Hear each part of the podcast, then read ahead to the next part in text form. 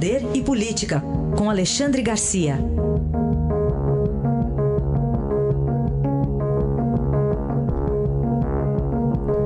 Alexandre, bom dia. Bom dia, Raíssa. Bom dia, Carolina. Bom dia. A gente começa falando de economia, um sinal que vem da Bolsa de Valores, um novo recorde, Alexandre. Pois é, até ganhei uma aposta feita com o banco. Passou de 110 mil.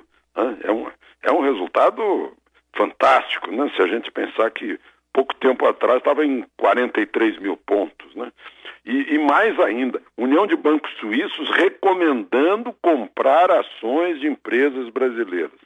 Esse é o reflexo do otimismo que está batendo aí, que voltou, né? Eu, eu costumo dizer, o milagre econômico brasileiro, teve um ano que a gente cresceu 14%, foi movido ao entusiasmo, ao otimismo. E está aí, juro baixo, né? taxa Selic vai baixar mais ainda, inflação abaixo da meta, mercado imobiliário aquecido, comércio aquecido, indústria se recuperando, né? e, e, principalmente os resultados da agropecuária. Enfim, está aí. Né? Coincide com o fim de ano e, e é uma sorte para quem está desempregado. Né?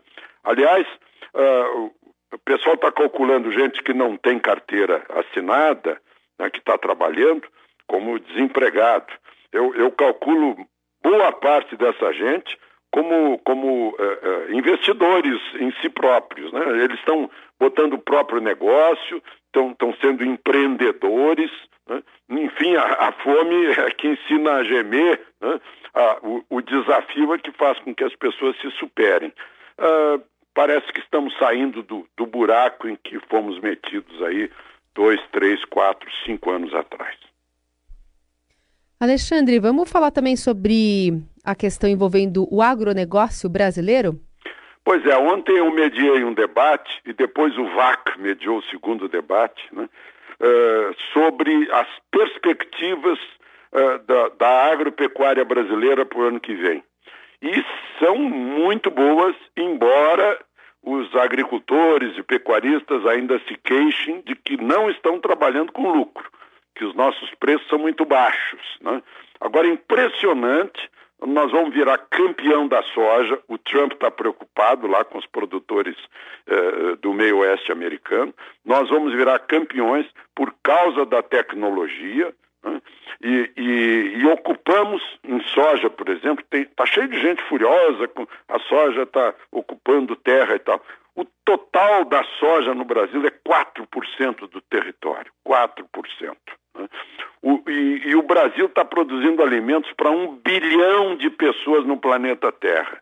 De cada quatro pratos de comida, um está com comida brasileira. E, e, o preço da carne agora está estimulando o confinamento, que é uma produção de carne muito mais eficaz, né? em que, em que entrega-se o boi com um ano e oito meses e não mais com três anos, dois anos e meio. Então há muito progresso nessa área. É a área que está puxando a economia nesses anos difíceis. A área que está garantindo balança comercial nesses anos difíceis. Né? E é uma área que continua sofrida. O sujeito não está sentado, sentado no ar-condicionado, não. Tem que, tem que participar do trabalho da empresa. Eu achei interessante uma manifestação eh, de um dos debatedores falando sobre o, o, o termo pequeno produtor. Ele diz que prefere pequeno proprietário, que pode ser um grande produtor. Sujeito com dois hectares, que é o módulo mínimo, pode produzir alguns milhares de frangos né, em safras sucessivas, inclusive ser um grande exportador. Então, é, é, é um Brasil moderno, um Brasil que dá certo, né, a gente lembrar do agro. Né? É, São Paulo é um dos expoentes nisso. Né?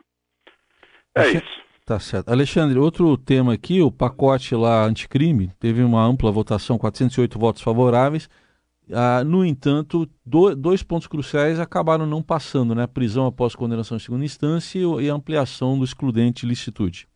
Pois é, a gente tem, a, as novidades, as modernidades propostas, copiando o combate ao crime nos Estados Unidos, não pegaram aqui no, no país sul-americano.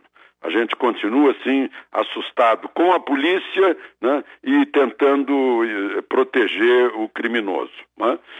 Não passou. Não passou, dois terços, digamos, passaram. Uh, não foi completo, mas pelo menos a gente vai poder, sendo aprovado isso no Senado, a gente vai poder chegar ao Dia das Mães e ver que uh, na Nardoni não foi solta, no dia do o, o, o, o a Richthofen, no dia da criança idem, né?